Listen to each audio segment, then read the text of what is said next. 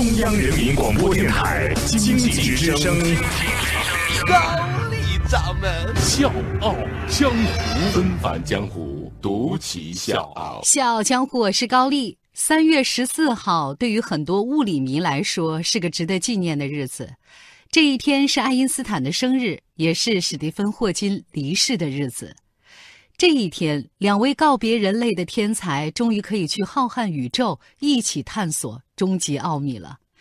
和爱因斯坦不一样的是，生活在互联网和娱乐产业蓬勃年代的霍金，用更多元的方式留下了自己的痕迹。除了在物理学上的贡献，他更是叱咤娱乐圈几十年，横扫演员、歌手、网红、段子手等等，他有很多的身份。在霍金的传记里有这么一句话。作为一个娱乐文化人物，霍金已经赢得了喝彩，但同时又被无数次的挖苦讽刺。但是今天高掌门想说，不管是哪一种，我们都深深的感谢霍金，他带给我们的除了智慧，还有快乐。纷繁江湖，独起笑傲，高丽掌门笑傲江湖，敬请收听。我们先来看一看演员霍金。一九九二年，霍金第一次触电，当时呢是在《星际迷航：下一代》里面，他客串了自己和扮演牛顿、爱因斯坦的演员一块打扑克。那这几年呢，他很多次的参与《生活大爆炸》的拍摄。在这部剧里面，男主角谢耳朵，我们都知道特别的清高傲慢，对谁都是一脸的不屑。但是唯一佩服的人就是霍金，因为他自己辛辛苦苦做出来的研究被霍金检查出错误了。有问题了，于是乎，当霍金扮演的霍金出现在谢耳朵面前的时候，谢耳朵当场就晕倒了。霍金非常淡定地吐了一个槽，说：“又一个晕倒的粉丝哦。”除了电视剧，霍金还很多次的出现在动画片当中。曾经获得艾美奖的《飞出个未来》里面，霍金虽然没有真人出镜，但是他给自己配了音。在过去二十七年长映不衰的动画片《辛普森一家》当中，霍金很多次的露脸儿，而且亲自配音。这部被霍金称作是美国电视史上最好的作品，曾经让无数的明星趋之若鹜，排队等着参与。据说呢，万人迷贝克汉姆曾经也想加盟，但是剧组呢给出了一个理由，说哦，在美国知名度还不够啊，以这样的理由拒绝了贝克汉姆，所以足以见得这部戏的魅力。有两位优秀的演员在影视作品当中扮演了霍金。二零零四年，卷福·本尼迪克特·康伯巴奇曾经出演 BBC 版《霍金的故事》，而且因为这部戏获得了英国电影学院最佳男主角的提名。另外一部呢，就是《万物理论》，埃迪·雷德梅恩他饰演的霍金呢，也是因为这部电影收获了自己第一个奥斯卡最佳男主角。据说呢，这部影片是根据霍金的前妻简·王尔德的回忆录改编的。制片方和编剧花了三年的时间，才说服他的前妻同意把回忆录改编成电影。那霍金本人虽然没有出演这部电影，但是他通过电子声音合成器，把自己真实的声音用在了电影当中。影片当中用到的道具包括女王荣誉勋章，还有就是署名论文，也都是由霍金本人提供的。万物理论二零一四年在多伦多电影节首映的时候呢，霍金本人就坐在台底下，他当了一名普通的观众。电影结束的时候，他的秘书从他的脸上擦去了一行热泪。这之后，当艾迪·雷德梅尼拿过奥斯卡最佳男主角奖杯的时候，他这么感叹。这个奥斯卡大奖属于全世界所有和肌萎缩厕所硬化斗争的人，属于一个特殊的家庭。那这个家庭就是史蒂芬·霍金的家族。接下来我们说一说另外一面的霍金。在音乐创作上，霍金呢也有不俗的表现。虽然说因为疾病他不能发声，但是在一九九四年，他利用电子发声器现声，和英国大神级别的这个迷幻摇滚乐团合作录制了摇滚作品《继续说》。在这首歌里面，霍金通过电子语音合成器说了这么两段话：千百年来，人类像动物一样生活。但突然，我们的想象力被释放出来了，那就是我们学会了讲话。没有必要这样冷漠。所有我们需要做的是确定我们在保持交流。其实这两段话我们可以听得出来，它表现了霍金在他的心里面，人和人之间交流是有多么的重要，交流是一切的起点。那其实呢，霍金还远不止像我刚才介绍的玩影视、玩音乐，他在咱中国还开了微博。第一条微博一出，霍金的中国粉丝就彻底疯狂了，分分钟这个粉丝就就涨到了几百万。虽然行动不便，但是霍金还是各种科学和社会活动的常客。比如说，2007年，霍金为了激起人们对太空飞行的兴趣，还有就是他想展现残疾人士的潜能，他亲自参与了零重力飞行实验。他是在零重力状态之下体验了一种失重的感觉。回来之后呢，他还喊着说：“太空，我来了！” 就是还沉迷在那个状态里。最近呢，有一款叫做《科学家格斗》的游戏风靡网络。在这款游戏里，霍金把一架轮椅用的是出神入化，还参加了2014年风靡一时的冰桶挑战，呼吁人们关爱渐冻人。当然，霍金本人并没有被冰水浇，代替他的是他的孩子们。所以，听了我说的这些，各位应该也不难总结出来，就是霍金他这一生足够传奇。作为一个患有肌肉萎缩性厕所硬化症、全身瘫痪、不能说话、只有两只眼睛、三根手指头能动这样的一个人，他活出了我们常人几辈子的精彩。而我想告诉各位的是，霍金的贡献远远不止物理学这么简单。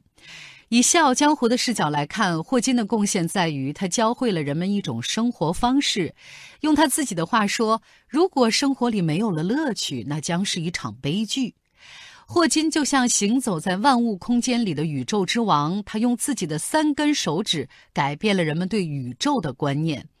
而有一个女人，她却让霍金的一生不再只有物理和病痛，还有阳光、有生活、有爱。她就是我们之前提到的霍金的前妻简·王尔德。我是叶檀，向你推荐有性格的节目《笑傲江湖》，请在微信公众搜索“经济之声笑傲江湖”，记得点赞哦。要知道，嫁给这么一个生命岌岌可危的男人，需要的不仅仅是爱情，还有更大的担当和勇气。年轻的霍金是一个成绩一般的穷困的研究生，但是在新年晚会上遇到简的那一瞬间，两个人一见钟情了。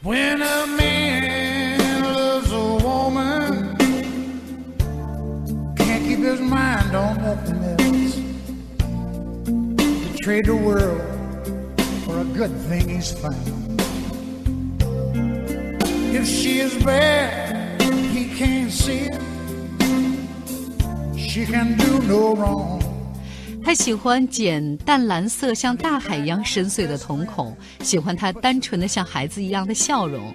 那简呢，喜欢霍金才华横溢、侃侃而谈的样子。那个时候的霍金还能站立，还能和简像其他的热恋中的情侣一样去散步、去拥抱，在耳边呢喃。但是，一切都在被诊断出渐冻症之后改变了。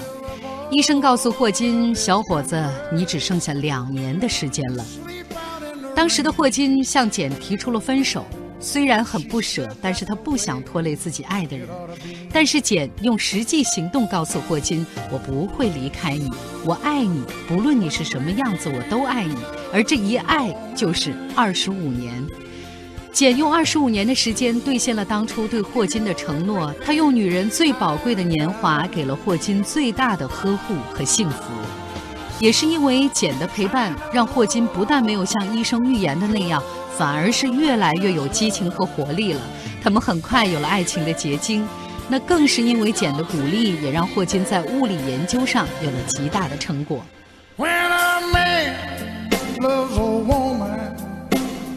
deep down in his soul.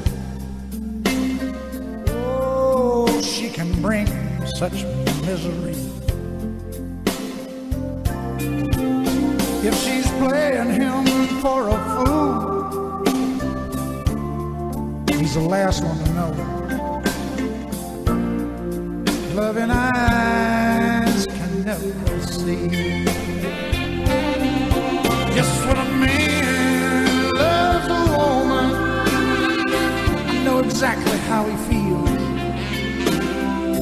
Oh, you give up everything he's got. When a man loves a woman, can't keep his mind on nothing else. And that's the way it ought to be.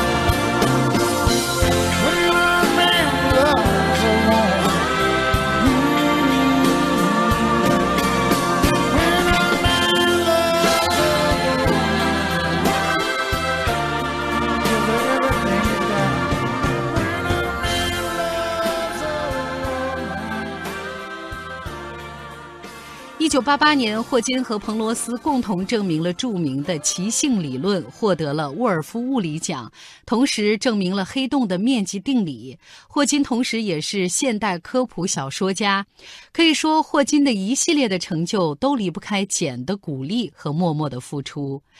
可是随着时间的流逝有些东西还是慢慢的改变了他们有了矛盾他们也会因为其他人而发生争吵童话终归成了童话。我爱过你，我尽力了。一九九零年，霍金向简提出了离婚。离婚那天，据说天空下起了大雨，而在简的眼里也是沁满了泪滴。他很想问问霍金：“我照顾了你二十五年，我爱了你二十五年，为什么最后先放手的人却是你？”可是霍金并没有给简任何答案，他们安静地办了离婚手续，他们各自开始了全新的生活。和简离婚五年之后，霍金选择了再婚，只不过跟第一段感情不一样的是，这个时候的霍金已经是世界上最伟大的物理学家之一了，他的光环伴随着他走进了这段婚姻。在没有简的日子里，霍金的生活也发生了很大的改变。离开霍金之后，简说。现在也许才是人生最美好的时光。简在后来的生活里面也嫁了人，加入了合唱团，努力的在学术上继续钻研，偶尔呢也跟孩子们一块儿去国外度假。而当他听到霍金的第二段婚姻并不是很幸福的消息，他特别想去看一看自己深爱过的那个男人，自己孩子的父亲，想问一问他你过得好不好。问一问你是不是受了委屈？他想告诉霍金，只要你需要，我依然会第一时间出现在你的面前，不为别的，只是因为我爱过你。在这段快乐的时光里，简重新删减了之前写过的一本书《移动星星的音乐》，他删掉了这本书里面一些悲观的不堪的回忆，而且把这本书改名为《遨游到天涯海角》。在这本书里面，重新燃起了简对未来的期盼。后来呢，这本书被改编成了电影，没错，就是之前我们提到的万物理论。霍金看到影片的时候也是泪流满面。结婚的时候我已经得病了，但你依然义无反顾地嫁给了我，这是你对我们爱情的承诺。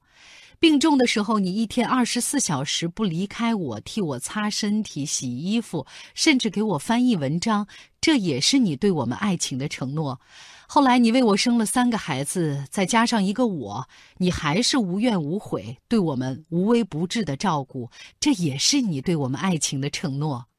这就是今天《笑傲江湖》想展现给各位的不一样的霍金，却又像我们一样立体丰满、有七情六欲的霍金。有些感情无关风月，更无关时间。我们敬佩霍金的一生，重病缠身依然不悲悯于世。但我个人更欣赏简对待感情的态度。我曾经爱过你，对于你的爱，我尽力了，便满足了。小江湖，我是高丽，明天见。梦中人，熟悉的脸孔，你是我守候的温柔。就算泪水淹没天地我不会放手。